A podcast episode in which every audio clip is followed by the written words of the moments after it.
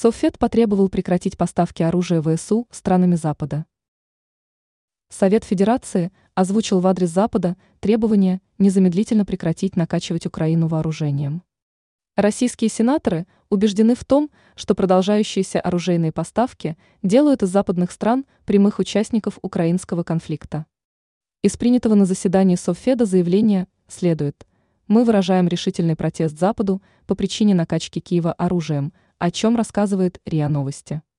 Как пояснили сенаторы, натовское вооружение в том числе используется для ударов по мирным гражданам России. Прямое обращение. Также сообщается, что осуществляя кровавые злодеяния, ВСУ пользуются РСЗО и снарядами к ней, поставляемыми Германией, Великобританией, Францией, Чехией и другими западными странами. Сенаторы акцентируют, что подобная ситуация неприемлема и нуждается в немедленной корректировке. Как неоднократно отмечал глава Министерства иностранных дел России Сергей Лавров, любые грузы с натовским оружием могут стать законной целью для ВСРФ. Ранее информировалось, что в Германии раскрыли цену, которую должен заплатить Запад ради мира с Россией.